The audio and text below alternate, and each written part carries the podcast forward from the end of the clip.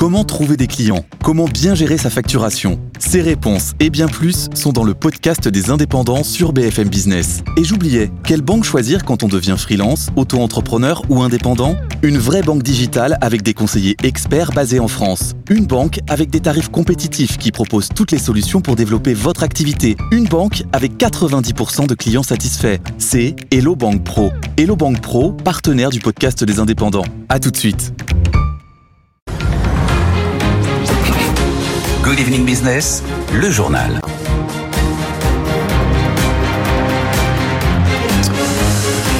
Étienne Braque est revenu en quatrième vitesse de Renex pour être avec nous. Bonsoir Étienne. Bonsoir Guillaume. Donc on fait tout, combien sur Nvidia? Toujours 15% là. Toujours 15%. La star du jour, la nouvelle star Étienne. La nouvelle star du jour, oui, c'est la quatrième capitalisation mondiale. Hein. Donc vous avez Microsoft, Apple, Saudi Aramco et donc euh, maintenant euh, Nvidia, quasiment 2000 milliards de capitalisation boursière rien que sur la séance du jour. Donc là, depuis 15h30, euh, vous avez un groupe qui a pris 240 milliards de capitalisation boursière, comme ça.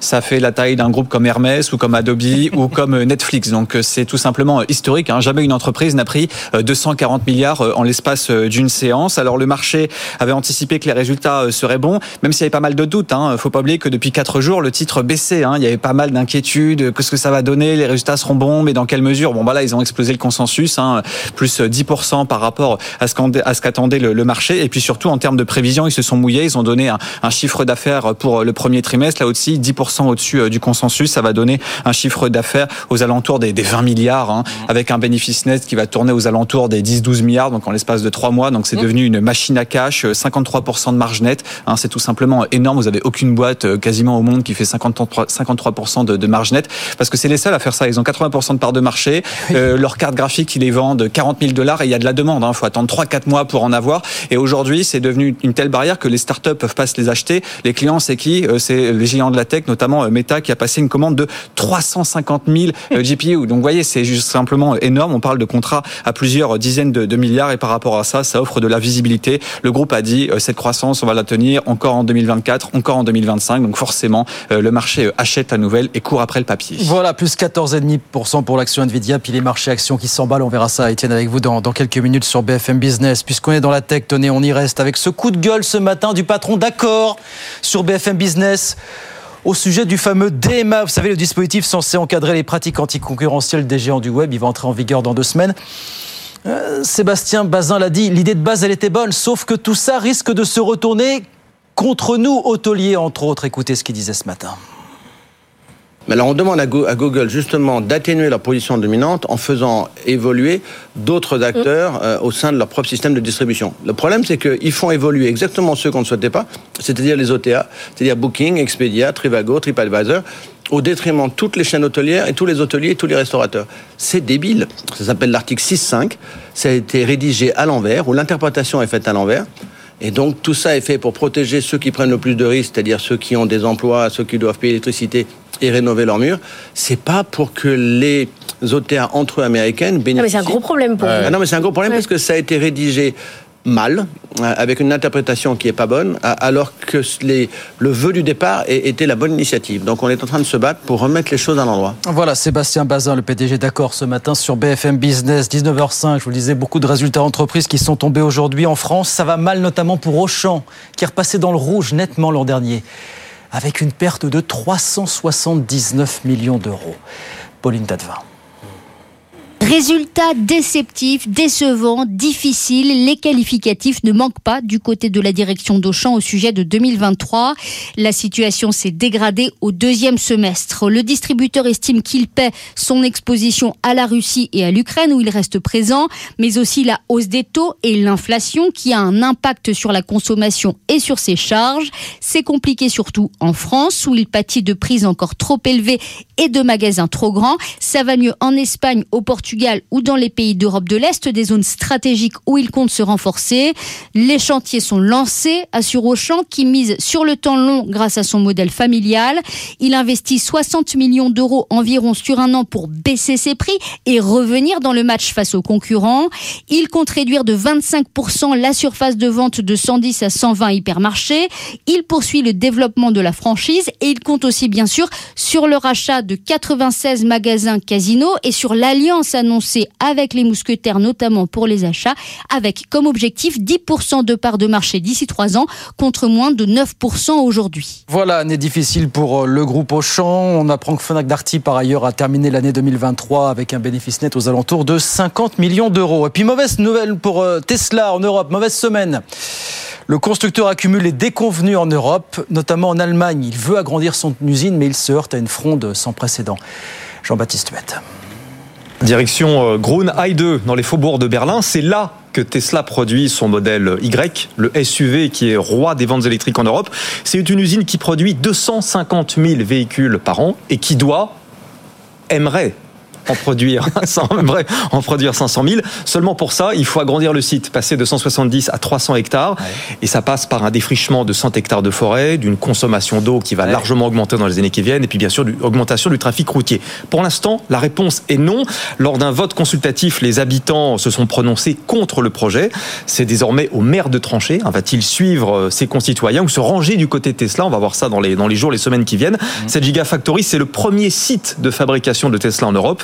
Et cet agrandissement permettrait notamment à Tesla de sécuriser sa logistique qui a été mise à mal ces derniers temps, notamment à cause de, ce qui se passe avec les outils euh, et le, trafic maritime. Bon, il y a des soucis en Allemagne, il y a des soucis en Suède aussi apparemment, hein, En Suède, on observe un mouvement social qui dure maintenant depuis octobre dernier, avec d'abord les mécaniciens des centres Tesla, et puis maintenant le syndicat des employés de services et des communications qui passe à l'action. Toutes les bornes de recharge Tesla vont être bloquées à partir du 4 mars. Concrètement, ça veut dire que le syndicat va bloquer les travaux d'expansion, de réparation et de maintenance de toutes les stations Tesla en Suède. Euh, donc pas de recharge possible. Euh, les syndicats s'élèvent, hein, s'élèvent, et ça c'est vraiment le cœur du problème, contre le refus du constructeur de signer une convention collective sur les salaires. Mmh. C'est un conflit en plus qui prend de l'ampleur parce qu'il s'étend désormais dans tous les autres pays nordiques euh, qui sont voisins et qui fédère maintenant une douzaine de syndicats. Voilà les déboires de Tesla en Europe. Jean-Baptiste est avec nous tout à l'heure sur BFM Business. Et puis on vient en France parce que voilà un chiffre, un de plus, qui nous confirme à quel point le secteur de la construction est au point mort. Les ventes de maisons neuves ont baissé de 40% l'an dernier, nous dit la Fédération française du bâtiment, qui parle de crash, de cataclysme, de tsunami, bref, qui n'a jamais employé de mots aussi forts. Marie Cœur de Roi. On est désormais sous les 60 000 maisons vendues sur un an. C'est moitié moins que la moyenne observée ces 25 dernières années. Conséquence directe des contraintes réglementaires, de la hausse des taux d'intérêt, de la cherté du foncier et des coûts de production, sans parler des disparitions annoncées des dispositifs de soutien à l'achat de maisons neuves, comme le prêt à taux zéro. Le pôle habitat de la Fédération française du bâtiment constate une envolée de près de 40% sur un an des défaillances d'entreprises dans la construction de maisons. Il faut dire que dans certaines régions, ce marché s'effondre littéralement avec des constructions quasiment divisées par deux dans les Hauts-de-France, le centre Val-de-Loire, les régions Auvergne-Rhône-Alpes et Normandie. Et ce n'est pas faute d'envie côté acheteur, c'est la concrétisation des projets qui pose problème. En témoigne le taux d'annulation des ventes aux particuliers qui frôle désormais les 30%, soit presque deux fois plus que la moyenne des dernières années. Voilà la sombre conjoncture du secteur de la construction. Marie Cœur de Roi avec nous sur BFM Business. 19h09. On retourne sur les marchés. Alors, on le sait par où commencer, tellement cette journée est riche. Le CAC 40 qui termine en hausse ce soir d'un 27%, 7911 points. On a battu un record. La première fois qu'on passe la barre des 7009, hein, Étienne. Hein, première fois, en séance et en clôture. Voilà, on les tient. 7911. Et puis à Wall Street, on n'en parle même pas ce soir, Étienne, c'est l'effervescence. Ah bah très clairement, puisque forcément avec la hausse de 15% de Nvidia, vous avez un Nasdaq qui prend quasiment 3%, euh, 2,7% précisément. Ça y est, 16 000 points. C'est pas un record, mais presque. Par contre, vous avez un record sur le S&P 500 à 5074 points. Dow Jones qui grappille 0,9%. Amazon en plus va rentrer euh, dans le Dow Jones, donc euh, ça va avoir une connotation un peu plus tech, donc ça va bénéficier à l'indice Dow Jones avec euh, bien sûr tout le secteur des semi-conducteurs de la tech qui est dans le vert ce soir avec ses résultats stratosphériques de, Nvidia. Alors Jean-Baptiste parlait euh, de Tesla, des déboires de Tesla. Bah, vous avez aussi un autre groupe qui a beaucoup de difficultés là aussi euh, dans l'électrique, c'est Rivian, Rivian qui perd 25%. Le titre a été divisé par deux en l'espace de trois mois, spécialiste des véhicules électriques. Bah, là aussi c'est compliqué, hein, notamment aux États-Unis. Hein, c'est son terrain historique avec des ventes qui sont attendues en baisse pour, pour cette année. Donc Donc suite à ça, le marché fait pas de cadeaux. Ça se voit la nervosité, que ce soit à la hausse avec les 15%, mais aussi à la baisse avec les moins 25%. Il n'y a pas de cadeaux. Hein. Le marché est vraiment très nerveux en ce moment, mais ça n'empêche qu'il y a des records historiques, que ce soit à Paris, à Francfort, au Japon, aux États-Unis. Bref, il n'y a jamais eu autant de records en même temps sur les places boursières. Merci beaucoup, Étienne Étienne Braque, qui nous avait promis depuis lundi que ce, cette publication d'NVIDIA et la séance qui s'en suivait pouvait être un grand moment de la semaine. Ça l'est. Bravo, mon cher Étienne. Bah, vous savez quoi? On va en reparler dans un instant, bien sûr, avec nos experts de ce phénomène NVIDIA, la nouvelle star. On parle de ça. Puis on parle de ce calendrier qui a été vite annonce par Bruno Le Maire d'un plan d'économie de 10 milliards. C'était dimanche soir. Le décret déjà paru ce matin au journal officiel. Ça veut dire quoi? Eh ben, on parle de tout cela, plus d'autres choses jusqu'à 20h, évidemment. À tout de suite.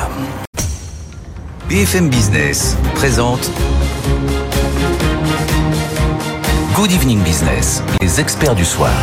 Allez, ils sont là jusqu'à 20h, nos experts comme tous les soirs, en direct, à la télé, à la radio, sur Internet. Bruno Coquet, restez avec nous. Rebonsoir, Bruno, docteur en économie, chercheur associé à l'OFCE. Franck Boisise est avec nous. Bonsoir Franck, bienvenue. Merci, bonsoir Guillaume. Journaliste au service économie de Libération. Et puis Leonidas Kalogiropoulos est avec nous. Leonidas, bonsoir. bonsoir PDG de Médiation et Arguments, fondateur des entrepreneurs pour la République. Alors la nouvelle star, on dit ça depuis tout à l'heure qui n'est pas non plus un perdreau de l'année. Hein. Nvidia est créé en avril 1993 en Santa Clara. Voilà. Mhm. Sauf que jusqu'il y a un an, bah, le grand public ne connaissait pas le nom d'Nvidia, qui a donc présenté hier soir ses résultats absolument pharaoniques. Pharaoniques. Et l'action s'envole. On va le voir si vous nous regardez à la télévision. Voilà, plus 15%, 775 dollars. Ils ont levé là, ils ont récupéré un peu plus de 200 milliards en l'espace de, quelques heures. Bon, vous dites quoi? Voilà la nouvelle star, ça vous enthousiasme ou vous dites voici le nouvel ah, pense qu'il y a, euh, qui va tout balayer sur son passage, pauvre de nous finalement. Non, mais c'est c'est qu'il y a euh, de la place euh, pour l'innovation, pour les entrepreneurs, pour les jeux ne sont pas faits. Et il y a une capacité à, chambouler l'ordre d'ailleurs des capitalisations de la tech. Hein. Quatrième capitalisation au sens large. De... Voilà, il, y a, il y a un an, personne n'aurait été capable de le prévoir.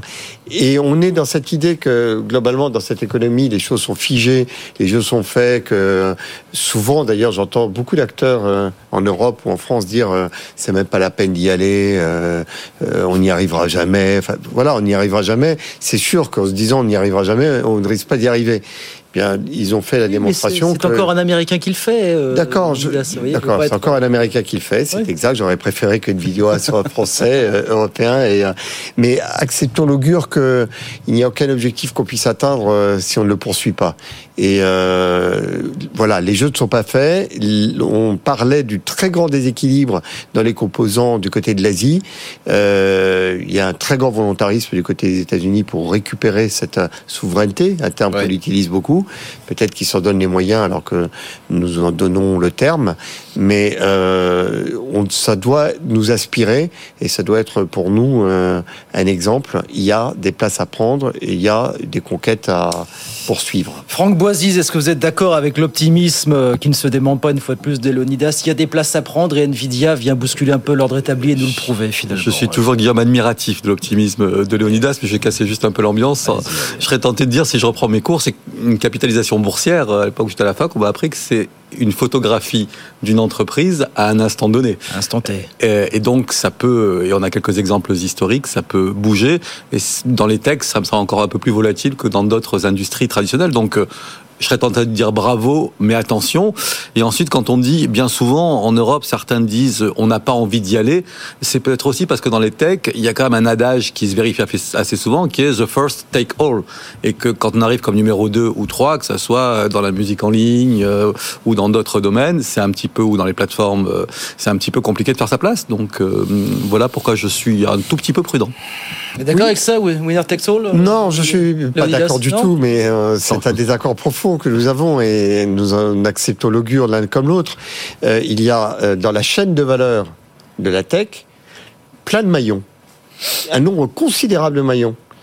Et euh, notamment, j'entendais Bruno Le Maire la semaine dernière, on l'avait évoqué, je crois, ensemble, dire qu'il faut que l'intelligence artificielle aille chercher des données qui soient valorisées et que pour valoriser la donnée, il faut qu'il y ait un marché de la donnée. Voilà un domaine dans lequel nous avons des entreprises exceptionnelles qui n'est pas encore occupé. Il faut qu'on sache aller vite, mais pour aller vite, il faut vouloir aller vite. Il faut se dire que la terre est à conquérir, que les marchés sont à prendre, que euh, nos entreprises doivent être accompagnées. Et donc c'est à nous de le faire, mais il faut pas y aller à reculons en se disant que euh, ça ne sert à rien. Je pense qu'il n'y a pas pire obstacle à surmonter pour nos entreprises que le pessimisme ambiant qui peut euh, régner dans nos esprits, comme si les batailles ne valaient pas la peine d'être menées parce que on ne pouvait pas les gagner. Si, si, on peut les gagner. Nous, verrons ce qu'il en adviendra de Mistral, par exemple. Ah, la pépite française, voilà. Ah, il n'y a pas qu'une seule pépite en France. Mais il y a, beaucoup, Pardonnez-moi, il n'y a pas qu'une seule pépite en France. Et ce n'est pas parce qu'on met des projecteurs sur certains acteurs dont on se dit ils doivent devenir des pépites qu'il n'y a pas d'autres pépites qui sont dans l'ombre qui seront peut-être euh, à la première place euh, demain. Alors Bruno Coquet va jouer euh, les arbitres dans cette histoire. Monsieur plutôt Leonidas ou plutôt Franck dans cette histoire pas bien de poser Vous dites des places sont à prendre ou vous dites, comme dit Franck, le winner takes all et puis fin de l'histoire finalement. je vais faire le normand. Faites le normand. Et donc euh, non, moi je suis. Du, du, côté de l'énergie, quoi. Il y a une énergie aux États-Unis qu'il n'y a pas. Bon, des entreprises qui innovent comme celle-ci. Hum. Euh, il y a aussi des investisseurs pour les investir dedans, les soutenir, prendre des risques, perdre parfois aussi. Hein, donc, euh, euh, je pense que tout ça est extrêmement bien et que en Europe, on a quand même du mal à avoir cette énergie. Peut-être que c'est un tropisme français, hein, mais il y, a, il y, a, des choses, mais on a l'impression que ça pousse bien au début et puis après, on a du mal à faire notre place. Alors moi, je pense qu'on n'est pas forcément dans l'imitation. On peut aussi l'innovation, c'est aussi dépasser les autres d'une génération, surtout dans ce genre de, de technologie. Et donc euh, il y a de l'énergie aux États-Unis. Je trouve que ça en manque un petit peu euh, en Europe. Et puis après ça, il y a quand même ce, point. On regarde une capitalisation boursière. Bon, euh, mmh, mmh, mmh, c'est bien. Il y a aussi de la spéculation dans la capitalisation boursière. Donc ça raconte pas toute l'histoire. Aujourd'hui, c'est valorisé quand même de manière considérable par rapport au chiffre d'affaires. bon, il voilà, il y a des gens qui voient une opportunité de faire un peu d'argent ou peut-être d'en perdre. Penseriez-vous à des événements récents non, mais le capitalisme sans spéculation, ah bah, ça n'existe pas. Il y a des gens qui prennent des risques, c'est extrêmement bien. Euh, voilà. Donc, il y a quelque chose qui a caractérisé les États-Unis, c'est quand même le fait d'avoir un écosystème, un écosystème qui fait que euh, voilà, vous avez les partenaires, vous avez les fournisseurs, vous avez euh, les débouchés, vous avez les financiers, et je pense qu'on est en train de créer un peu un écosystème en France et que c'est prometteur. Et en Europe, on est petit. Le problème, c'est l'Europe. Notre notre échelle, c'est et on voit bien que là, euh, on se tire un peu la bourre. Enfin, est-ce que ça va être un sujet de la campagne européenne Est-ce que ça va être, est-ce que, ça va être un sujet de la campagne européenne Vous y croyez Ça doit être un ah, sujet. Ça doit être un campagne. Mais pardonnez-moi, mais pour on que ça dans 4 mois et demi. Pour que ça le soit, encore faut-il que ceux qui ont quelque chose à dire sur ce sujet euh, prennent la parole. Eh ben, on les entend pas pour l'instant. Alors vous avez raison. Non, mais je suis bien d'accord. Ça devrait être. Ça devrait être. Il est souhaitable que ça le soit. Euh, quand je vois les thèmes de campagne qui commencent à émerger, dont certains sont éminemment louables, comme tout ce qui traite à la transition énergétique, je trouve que la question de l'innovation, la question de la souveraineté européenne sur ces industries-là, euh, est quand même pour le moment un thème assez absent. absolument absent, et j'espère que tout ce que nous préparons avec euh, les acteurs de la tech euh, sera suffisamment performant pour que dans quelques semaines nous puissions nous retrouver ici. Je veux dire que l'on a réussi à en faire un, un thème essentiel de, de la campagne. L'innovation et la capacité à être présent sur des offres mondiales comme le sont les Américains, ça c'est le pari que nous devons relever. Et, pardon, il faut qu'on se le redise, c'est à nous de le relever. Je, je, ne souhaite pas qu'on contribue à se dire que c'est au pouvoir ah, public ou que c'est... Je crois qu'on rêve tous autour de cette table, euh, Léonidas, à 15 OVH euh, sur le territoire. Quoi. Mais on pas pour l'instant. La, défense va à nouveau tirer cette innovation. On voit bien que l'Europe elle, est en train quand même de se ressaisir sur, ce, sur ce point-là. On voit bien que les États-Unis inquiètent et que du coup, il risque d'y avoir de, beaucoup d'investissements, beaucoup de R&D dans, dans, ce secteur-là. Et on sait bien que ça, euh, ça percole dans d'autres secteurs et euh, il y a du ruissellement pour le il y a du ruissellement, de l'innovation et que du coup, ça va tracter des investissements. Il suffit d'avoir une visibilité. Quoi. Vous avez vu que Ursula von der Leyen dit si je suis réélu élu, je créerai un poste de commissaire européen à la défense. Voilà l'occasion de promouvoir. Non, mais le problème, c'est qu'elle est candidate, mais il faut. Le candidat à la Commission européenne est issu du, euh, comment, du groupe majoritaire au Parlement. et donc, du coup, il y a quand même un préalable. Franck euh, je, je, je, serais ravi que sur la défense, effectivement, euh, il y ait une prééminence plus grande de l'Europe. Je pense simplement à un exemple. Quand je vois le retard pris sur les drones, qui sont un élément aujourd'hui indispensable dans le dispositif de défense. Quand je vois que l'armée française a encore recours euh, à des drones américains, je trouve ça assez affligeant. Quoi. Et l'Europe, c'est la coopération entre les États membres, pas la Commission, ça reste la Commission. Non, mais même les industriels, on n'a pas été, on n'a pas été capable jusqu'à présent dans l'espace européen de faire une sorte d'Airbus de la défense. Quoi. Oui, mais il n'y avait pas de motif. Le motif, c'était les dividendes de la paix. Là, il y a un motif, il y a un motif qui se dessine et que du coup, euh, ça peut créer. il y a eu un réveil, il y a un électrochoc euh, à, à grand on regrette cet électrochoc euh, vient de la Russie et de des constitutions absolument dramatiques. Mais je ne pense pas qu'il y ait eu un, immense retard à l'allumage sur euh, la réaction à cet électrochoc. Et en même temps, quand euh, l'Allemagne annonce un budget d'acquisition de matériel militaire assez exceptionnel, vous avez vu vers qui sont passées les premières commandes, notamment en matière d'avions de combat. Absolument.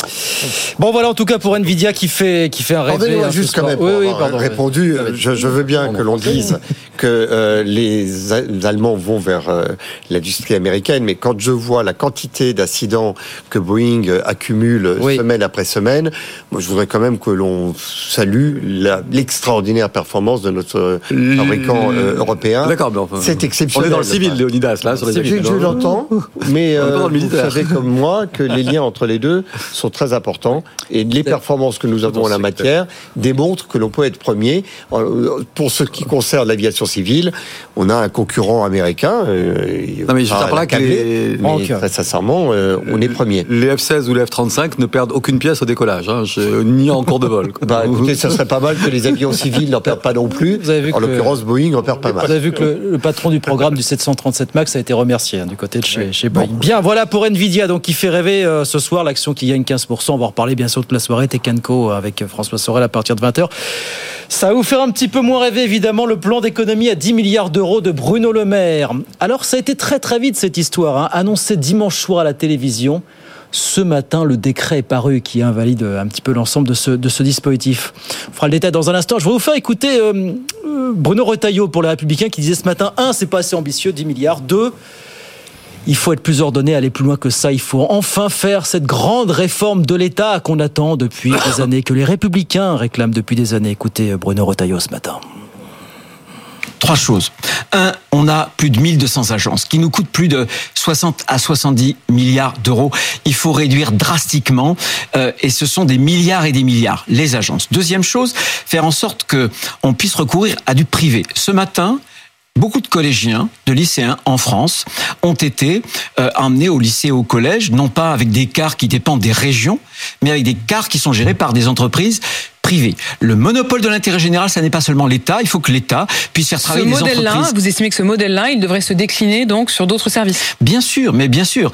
Autre chose, troisième idée, euh, il faut faudra quand même les payer hein, en même temps ces entreprises privées. Bien sûr, mais elles sont plus efficaces. Mais elles sont plus efficaces. Regardez la SNCF. Bon, euh, troisième la SNCF, sur la réforme de l'État. Il faudrait carrément la, la, la, privatiser la SNCF Non, il faut la mettre en concurrence, ce que des régions, ce que la mienne fait. Mmh. Euh, mais mais les conditions de mise en concurrence, je trouve, je les trouve encore beaucoup trop contraignantes.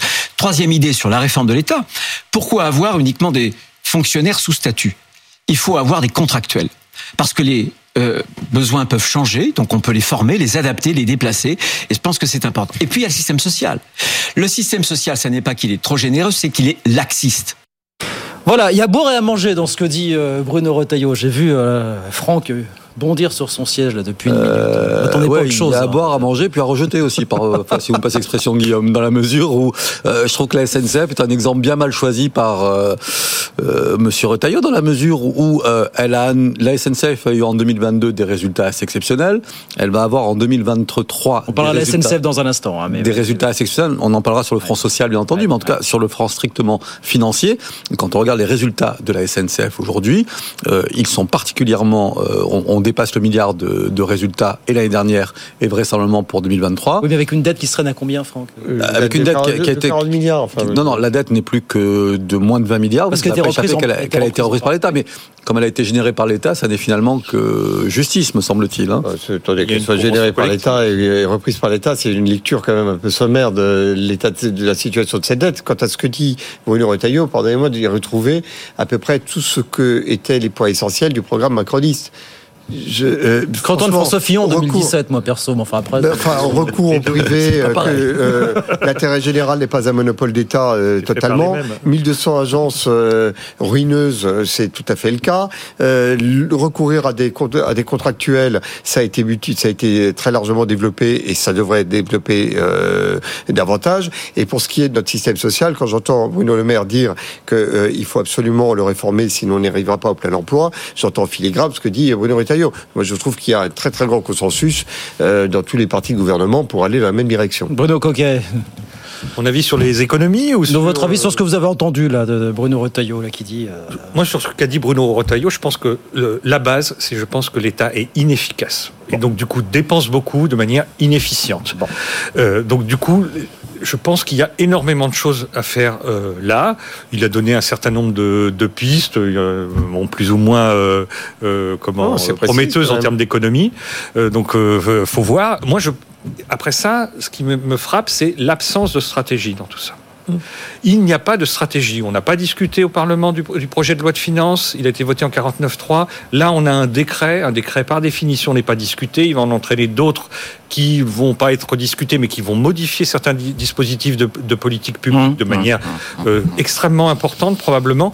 Mais tout ça sans discussion. C'est l'administration qui décide. C'est un peu la Russie, quoi. Vous voyez Donc. Euh, bah, non, je crois qu'il y a urgence, surtout, non euh, Non, mais s'il y a urgence, c'est pas 10 milliards. C'est pas possible. 10 milliards, c'est 1,7% de la dépense. Mmh. Euh, en plus, elle est ciblée de manière euh, un peu bizarre en y regardant comme ça rapidement aujourd'hui.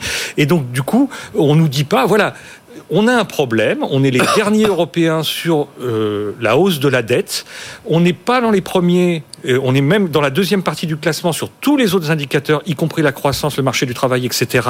Et donc, du coup, on a un problème d'efficience, on a dépensé de l'argent pour rien. Et donc ça, ça veut dire qu'on n'a pas eu de stratégie. On a Franck... arrosé d'argent sans se poser de questions. Franck Boisise. Et c'est ça qu'il faut changer. C'est pas 10 milliards qui changent. Franck. En tout cas, je crois qu'il y a une constance dans les économies en ce moment. C'est que si vous me passez l'expression un peu triviale, euh, l'environnement prend cher. C'est-à-dire oui. que. 2 milliards sur les 10 là. Hein. 2 milliards sur les 10. Mais avant, il faut revenir à ce qui s'est fait sur euh, le leasing pour les classes oui. les plus populaires, sur les logements les plus passoires, les G+, les fameux 140 000 qui ont été réintégrés euh, dans le marché, mmh. sur ma prime rénov, mmh. où on a raboté un milliard, je vous le rappelle, en plus des 2 milliards qui ont été évoqués. Donc quand on met bout à bout toutes ces mesures, on se dit que l'objectif euh, affiché par le gouvernement il n'y a pas si longtemps que ça euh, la transition en la énergétique se fracasse sur le mur des réalités économiques. Oui, donc c'est plutôt la fin du mois que la fin du monde là, oui, oui, ce, en ce moment. Donc ça c'est le premier point. Deuxième point, quand vous dites l'État est un mauvais gestionnaire, moi je pense que pour ceux qui nous regardent, il faut qu'on essaie d'être pragmatique. Quand intervient la crise sanitaire et que l'État décide de faire du quoi qu'il en coûte, quand par exemple l'État euh, prête 7 milliards à Air France KLM, et qu'aujourd'hui Air France KLM remboursé, hein, ils ont a remboursé, remboursé oui. par anticipation et renoue avec des résultats plutôt qui sont de, nature, de, la même nature que ceux de British Airways ou de Lufthansa. Est-ce que l'État est un mauvais gestionnaire? Oui, le point c'est qu'il faut se comparer aux autres. Et donc, bah, le, point, le point c'est qu'il y, a 6 ou 7 pays en Europe dont le niveau de dette et le niveau de déficit public est passé sous ce qu'il était en 2019. Hum. Donc euh, ils ont absorbé la crise sanitaire et ils ont profité de la reprise derrière pour ajuster leurs finances publiques. On est, encore une fois, dans les pires performeurs européens du point de vue ouais. de l'augmentation de, de, de la dette. On est le pire. Alors, et, et, du coup, on, ça veut dire qu'on a mal dépensé. Je dis pas que euh, je dis pas que les plans de relance, etc., n'ont pas été bien faits. Je dis qu'ils ont juste duré beaucoup plus longtemps qu'ailleurs, sans euh, raison. On fait une petite pause. On est 13h retard, 19h30, même presque 32. On fait une petite pause. On revient dans, dans, dans un instant. À tout de suite. FM Business présente. Good Evening Business, les experts du soir. Allez, 19h35, on est reparti jusqu'à 20h avec Bruno Coquet, avec Franck Boisiz et avec Léonidas Calogero-Poulos. Alors, on se lamentait du fait que 10 milliards d'euros, Bruno se lamentait du fait que 10 milliards d'euros d'économie, s'il y a urgence, c'est pas assez. C'est autant l'ampleur du, mouvement, du, geste qui, qui, laisse songeur, mais la méthode aussi, c'est la méthode du rabot. On a encore des détails aujourd'hui. Un milliard de supprimés sur l'aide à l'emploi, 900 millions sur la recherche et l'enseignement, 740 millions sur l'aide publique au développement, 300 millions sur l'aide à l'accès au logement, 134 millions à la police nationale, 118 millions sur l'administration pénitentiaire. Voilà. Effectivement, il n'y a, pas, a pas de stratégie. On y va au Non, alors je suis d'accord sur la stratégie. Je pense quand même qu'il y a une urgence, il y a une véritable urgence qui est que nous avons des coups prêts à, à tempo euh, régulier euh, des agences de notation. Mhm. Si on est dégradé, c'est le coût de notre dette qui augmente. Si le coût de notre dette augmente, euh, c'est une dégradation encore plus forte de nos comptes publics dans les mois et les années qui viennent. Donc euh, là, je trouve qu'il y a urgence. C'est comme potonner à la tête d'une boîte. Euh, je veux dire, euh, quand vous voyez que votre compte d'exploitation commence à déraper, que la trésorerie est déséquilibrée, ben vous dites là, on arrête. Ça, les dépenses, c'est terminé. Enfin, c'est un, c'est un réflexe, j'allais dire, de, de chef d'entreprise. Sauf que et là on en sera d'accord, j'en suis certain, euh, la réforme de l'État, elle est euh, dans les limbes, il n'y a pas de réforme de mmh. l'État. C'est difficile à faire, la réforme de l'État. Le pari qui a été fait jusqu'à présent, et je crois que c'était la stratégie... C'est le projet d'un quinquennat entier. C'est de, dire, de faire en sorte que les entreprises se portent bien parce que ça crée une dynamique de croissance et ça permet d'aller vers le plein emploi, et le plein emploi permet de rembourser l'ensemble de nos mmh. déficits. Je trouve que c'est une stratégie qui tient la route. Elle est en train de s'essouffler. D'abord parce que la croissance s'essouffle et parce que ça est en train de se révéler être ruineux. Donc, euh, je comprends que euh, on est euh, soudain son retournement. Ce que j'ose espérer, c'est que ça ne cassera pas la croissance. Et si ça ne casse pas la croissance, eh bien, on peut espérer avoir encore le résultat de cette politique. Si on arrive à aller vers le plein emploi, oui, ça viendra résorber l'ensemble de nos déficits. Vaste programme c'est une stratégie de la SNCF. Non, il, faut qu'il touche l'apprentissage. Il a 8 milliards inutiles. Ça, c'est le dada, ça, c'est le dada de Bruno. Et donc, euh, non, mais oui, oui. franchement, inefficient au dernier degré. Et donc, euh, il ne s'agit pas de supprimer l'affaire. Hein. Il s'agit de laisser 12 milliards quand même. Et donc, c'est deux fois plus qu'en 2017. Franck euh, J'étais d'accord avec une bonne partie de ce que dit Léonidas. Néanmoins, je pense qu'il y a une symbolique dans les coupures certaines dépenses qui est désagréable. L'administration pénitentiaire, quand on voit l'état du système carcéral français, j'ai un petit peu de mal à comprendre. De la police, quand on dit qu'on veut recruter. Bon, donc, il y a une symbolique dans, les, dans, dans, ces mesures et je trouve qu'elle renvoie un message euh, assez négatif. Ensuite, mm. Philosophiquement, il y a quand même un autre sujet, c'est qu'on a annoncé 10 milliards euh, de dépenses en moins pour faire face au ralentissement. À aucun moment, et je pense pas à l'impôt des particuliers, mais on songe à faire rentrer euh, quelques milliards supplémentaires dans les caisses de l'État, sans augmenter la pression fiscale des particuliers, encore une fois. Mm. Je trouve simplement que les résultats des entreprises cette année sont quand même assez euh, performants. Première chose. Mais ça augmente euh, mécaniquement les recettes fiscales. Oui, ça les augmente, mais avec un, taux d'IS qui a quand même été revu à la baisse ces dernières années. mais vous avez remarqué que le taux d'IS qui a été revu à la baisse rapporte plus, rapporte plus que, quand il était plus élevé. L'assiette augmente, évidemment. Ben oui, euh, mais euh, c'est quand même un enseignement qui est intéressant et revenir sur cet enseignement en disant qu'on va remonter le taux et avoir des entreprises qui s'en vont, ce qui fait que la recette baissera.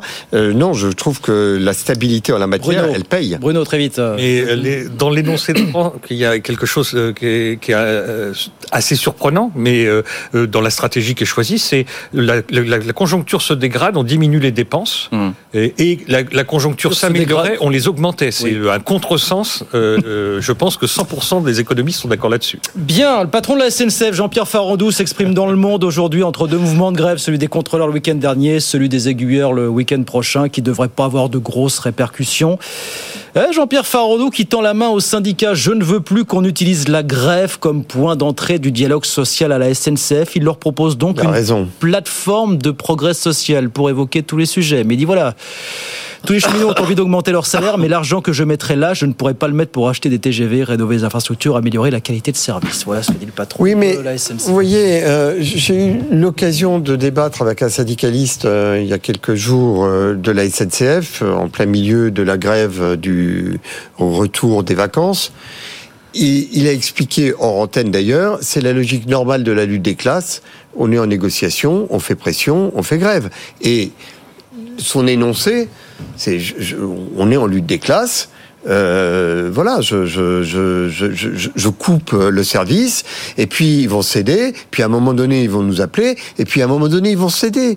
Donc cette logique-là, euh, la lutte des classes avec nos trains, pardon, avec, il peut y avoir la lutte des classes, je sais pas, euh, dans une entreprise. Non, c'est avec le, la SNCF de tous les Français. Mmh. Je pense que c'est effectivement culturellement quelque chose qui est tellement éculé, je comprends que le président de la SNCF euh, revendique ou réclame que l'on dialogue autrement dans son entreprise. Franck Boisise. Alors, je pense que le président de la SNCF, qui est un homme que j'apprécie beaucoup, a d'abord un petit souci parce que... Il n'y a pas assez de train. Le, non, non, il a d'abord un petit souci personnel, c'est que le décret de reconduction de ses fonctions c'est un mystère, elle n'est toujours pas sorti. Donc je pense qu'il s'interroge déjà sur son, euh, sur son avenir personnel et qu'il a besoin de donner quelques gages, d'où peut-être cette interview. Hmm. La deuxième chose, c'est que le mouvement des contrôleurs de la semaine dernière, qui a un peu déstabilisé le trafic, il l'a pas vraiment vu venir. Et je pense que la responsabilité d'un dirigeant d'entreprise est de voir les signaux faibles qui annoncent un conflit social, surtout dans une entreprise dont on sait que la capacité de blocage est assez grande quand il y a un, un préavis de grève. Donc, il y a ces deux problèmes-là qui déjà d'emblée se posent. Ensuite, Regardons l'historique de la SNCF sur ces dix dernières années. C'est quand même une entreprise qu'on présente souvent comme vieillotte et un petit peu sinistrée sur le plan social.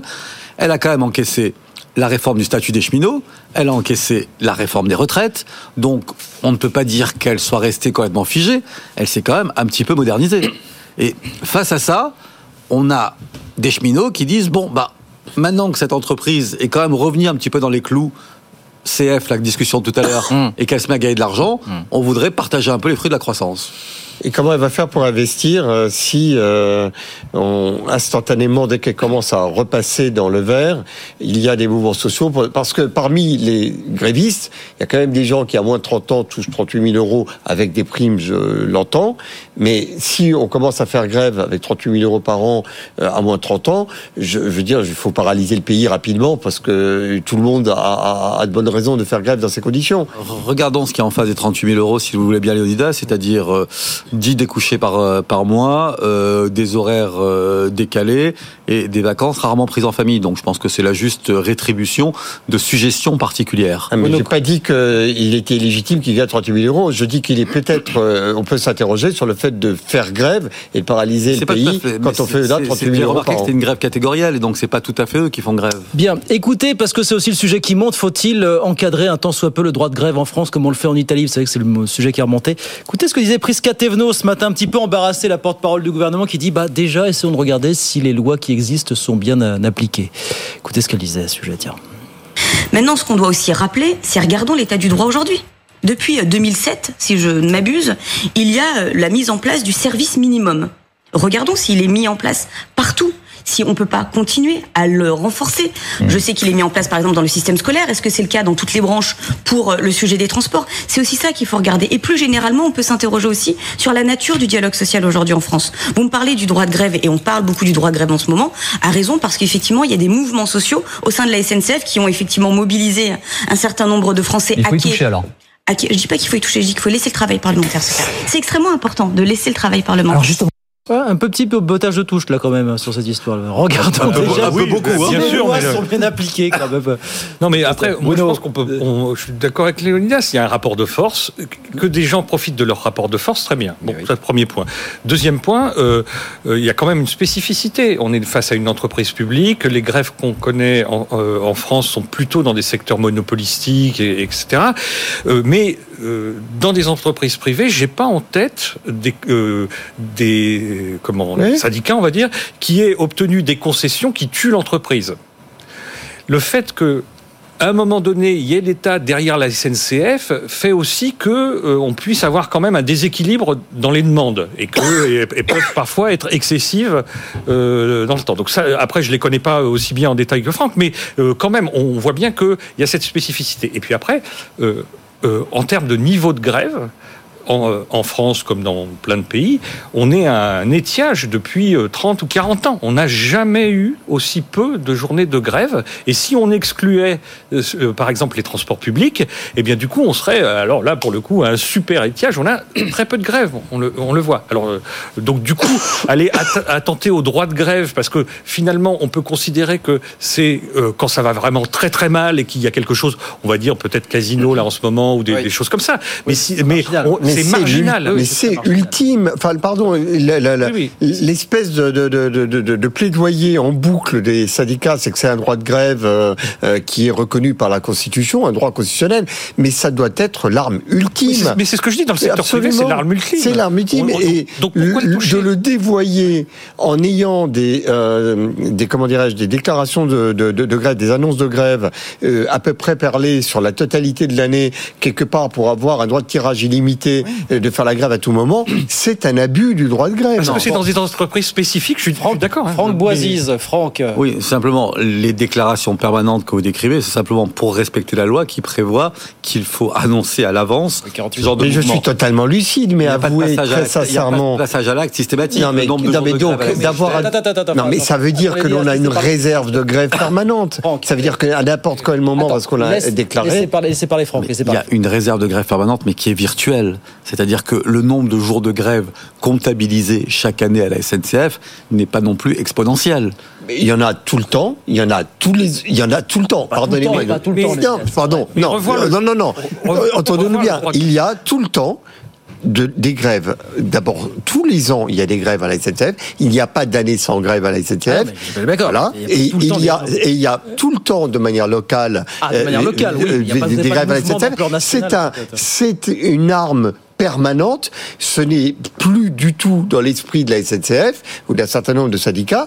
L'arme ultime, c'est l'arme est courante. Mon cher Léonidas, c'est oui, pas parce qu'il y a des abus qu'il faut revoir le droit de tout le monde, parce que il faut traiter la façon dont, on peut abuser. Euh, Surtout quand on est en monopole. mais si on revoit le droit de tout le monde à la baisse parce qu'il y a des abus euh, dans quelques entreprises, c'est un gros problème. Ouais, regardez là où il y a monopole. Non, non, simplement, vous considérez ces pratiques comme relevant de la culture des classes. Moi, je m'interroge quand même sur une chose. Je l'ai entendu, c'est lui qui m'a dit ça. Il y, a, un autre secteur dans les transports où on fait des grèves. C'est pas tout à fait le même. Mais, Léonidas, quand un commandant de bord à 200 000 euros annuels fait grève, et ça lui arrive aussi assez régulièrement, c'est de la lutte des classes, à votre avis? Alors, je vous dirais que ça me choque tout autant. Vous ne serez certainement pas surpris. Mais ça arrive sur des grandes compagnies nationales plus rarement sur d'autres entreprises. Les gens ne vont pas jusqu'à tuer leur entreprise. Mais ça arrive quand même sur une grande compagnie nationale qui est en position, si ce n'est de monopole, assez dominante sur le marché français. Dont on a parlé, dont on a parlé tout à l'heure euh, de manière épisodique. Voilà. J'accélère un petit peu parce qu'on a encore deux thèmes à voir. Je ne sais pas si on a le temps de tout, tout évoquer. Ces dépassements d'honoraires des, des, médecins spécialistes. Vous avez vu cette étude de l'UFC que choisir Je ne sais pas si Très vous intéressant. Plus la moitié des médecins spécialistes appliquent des dépassements d'honoraires. 52,2% des spécialistes libéraux en 2021 contre 45,8% 5 ans plus tôt. Les gynécologues sont ceux qui en pratiquent le plus derrière les ophtalmologiques notamment Qu'est-ce que vous inspire ce... Et les dentistes, souvent. Et les dentistes, évidemment. Euh, ah, ça m'inspire plein de choses. D'abord, euh, le résultat de la pénurie, c'est ça. Oui. C'est-à-dire que si effectivement on a cette augmentation des honoraires dits euh, libres en secteur 2, c'est parce que mmh. l'offre est effectivement assez rare et que donc on est obligé de passer sur les fourches codines de ces, de ces tarifs-là. Mais ça m'inspire surtout qu'il serait quand même grand temps de réformer la médecine libérale. Je veux dire par là qu'aujourd'hui, un énarque un étudiant dans une grande école de l'État a une obligation, quand il sort de cette école, d'aller s'installer là où on le lui dit. Un médecin qui fait des études de médecine gratuite. En faire encore plus là. Vous allez en encore plus si vous faites ça. Vous savez mais on ne peut pas avoir. Le bâton, ça marche pas. Hein. Non, c'est pas le bâton, mais on ne peut pas avoir le beurre et l'argent du beurre, Guillaume. C'est-à-dire qu'on a des études qui sont gratuites, des médecins qui sont rémunérés quand ils sont internes et qui ont en plus la liberté d'installation totale et absolue sur le territoire. Alors qu'on a d'un côté des zones où il y a une surpopulation médicale et d'autres beaucoup plus nombreuses où il y a des déserts médicaux.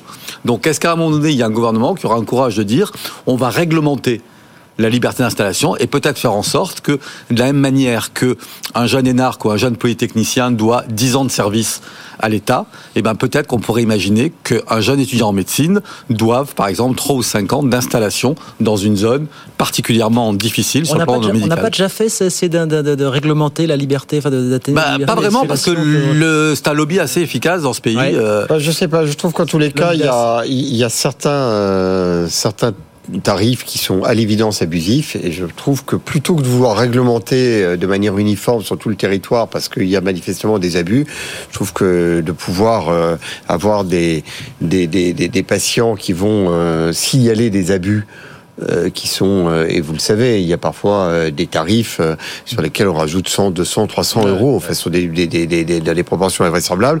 Je trouve que de pouvoir signaler les abus, ça serait mieux que de vouloir avoir le grand soir de la grande planification. Mais la CNAM, les, la CNAM les connaît, les abus. Oui, non, hein. On peut, sur le ah, site de la sécurité sociale, on peut voir la, la, fourchette de prix hum. pratiquée par les médecins aujourd'hui. C'est des, des informations publiques, donc elle les connaît très bien. Et d'ailleurs, c'est pour ça, ça fait, c'est une partie de, de la sonnette d'alarme qui qui est, tiré là. C'est qu'il voit bien que justement sur les, les, prix euh, les plus marginaux, il y a une réaugmentation de comment du dépassement d'honoraires sur certaines professions, mais euh, à la marge. Donc ça, c'est suivi d'assez près.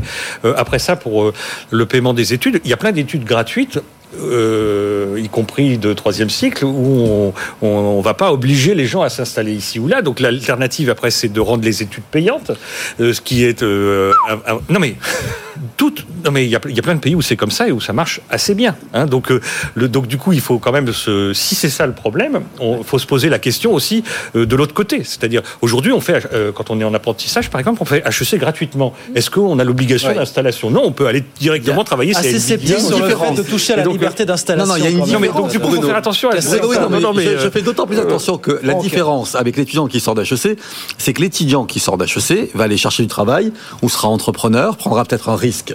Le médecin aujourd'hui qui sort, même s'il s'installe dans un exercice libéral, sait que son activité est totalement solvabilisée par l'assurance maladie, a fortiori en ces temps de pénurie médicale un médecin qui dépose le bilan quand il est en exercice libéral ou qui cesse son activité faute de clients, ça n'existe pas. Il faut faire payer les études, c'est ça? Je, je, ne pense pas qu'il faille faire payer les études parce que c'est à mon avis une entaille au modèle républicain. Euh, je dis simplement que il est temps, à un moment donné, de faire quelques réformes. Et là où les augmentations d'honoraires sont particulièrement choquantes dans cette étude euh, de l'UFC Que Choisir, c'est euh, dans le monde hospitalier. C'est-à-dire que dans la médecine de ville, bon, vous avez un ophtalmo qui est cher, vous allez en voir un autre. Quand vous êtes à la veille d'une intervention chirurgicale et que le chirurgien ou l'anesthésiste dit c'est tant de dépassement d'honoraires, là, le patient est beaucoup plus captif. Et donc, il n'a pas le choix. Le client est captif dans ce cas-là. Le patient. Le patient. on a dit patient et pas client. Voilà, le vilain gros mot. Mmh, voilà, c'est pas un gros mot client. Moi, j'ai lu dans cette étude que chez nos voisins, les, les, prix des consultations médicales sont à peu près le double euh, en France. Hein, donc, du coup, il y a quand même aussi à regarder ce qui se passe ailleurs. Et je ne crois pas qu'on soit en moins bonne santé. Bruno, dans ces euh, pays, ailleurs. notez que le nomadisme médical ne peut pas exister parce que dans des systèmes de médecins euh, référents, mm. dans lequel vous ne choisissez pas votre médecin, il vous est attribué. Allez, il nous reste 3 minutes, c'est l'heure de l'extra time comme tous les soirs. Vos humeurs du soir, coup de gueule, coup non, de pas cœur. dans, les, dans en 30 secondes chrono, c'est la règle absolument euh, incontournable évidemment. Bah, Lénidas, tiens, est-ce que vous voulez euh, commencer? Vous avez un coup de cœur ce soir, Lénidas 30 secondes. Oui, vous savez que pour moi, il y a quelque chose qui est essentiel qui a à la création d'entrepreneurs pour la République, c'est que l'intérêt général n'est pas un monopole d'État et donc je suis toujours très heureux de voir des entreprises qui apportent des solutions à des problèmes d'intérêt général. Il y a eu des inondations en France et il y a une boîte qui s'appelle Flowstop. Elle va très certainement rejoindre Entrepreneurs pour la République et elle a inventé un, isolant que l'on gonfle avec de l'air, que l'on met au pas de sa porte et ça empêche l'eau de rentrer de manière totalement euh, sécurisée. Je trouve que c'est assez fabuleux et vous voyez, c'est, je sais pas, dans mon esprit, les taxis de la Marne de euh, l'inondation. On appelle les pompiers, la sûreté, la, la sécurité publique et puis voilà, vous avez une entreprise qui apporte une innovation. Ça s'appelle Flowstop. Flowstop. Innovation, une start-up sous chapeau. Le coup de cœur ce soir de Léonidas. Euh, Bruno, est-ce que vous voulez poursuivre? Allez-y, allez, 30 secondes. Coup de ah, cœur. moi, j'ai un coup de cœur aussi pour une innovation. Oui. C'est le concept de préamende. Donc, puisque Bruno Le Maire, hier, nous a annoncé qu'on avait des, désormais des centrales d'achat qui allaient Ministre innovant. dispositif de pré-amende. On comprend pas très bien, mais c'est une innovation intéressante parce que ça peut s'étendre au stationnement, vous voyez. Euh, ça peut s'étendre à l'excès de vitesse et on se fait gronder peut-être. On est dans une espèce de procédure euh, où on nous fait un peu la morale, mais ça nous évite l'amende. Donc, euh, du coup, on va voir.